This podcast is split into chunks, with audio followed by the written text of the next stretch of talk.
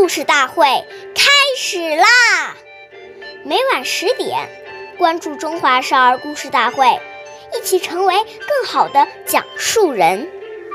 岁月易流逝，故事永流传，弘扬中华环保，传承红色音起音。我是中华少儿故事大会讲述。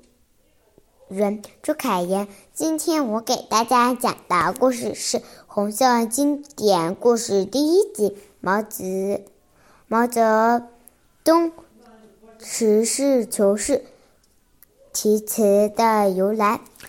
在中央党校有一块很大的石头，上面刻着“开国”。开国领袖毛泽东爷爷题写。的四个大字“求是”，实事求是，这是什么时候题写的呢？这个这四个字又是什么意思呢？原来，一九四三年，中央党校还在天安时，就想反反文兰老先生兰。老先生给提个字，樊先生写了几条不满意，提议去找毛主席。毛毛爷爷叫人拿来四张二尺见方的麻纸，泡蘸浓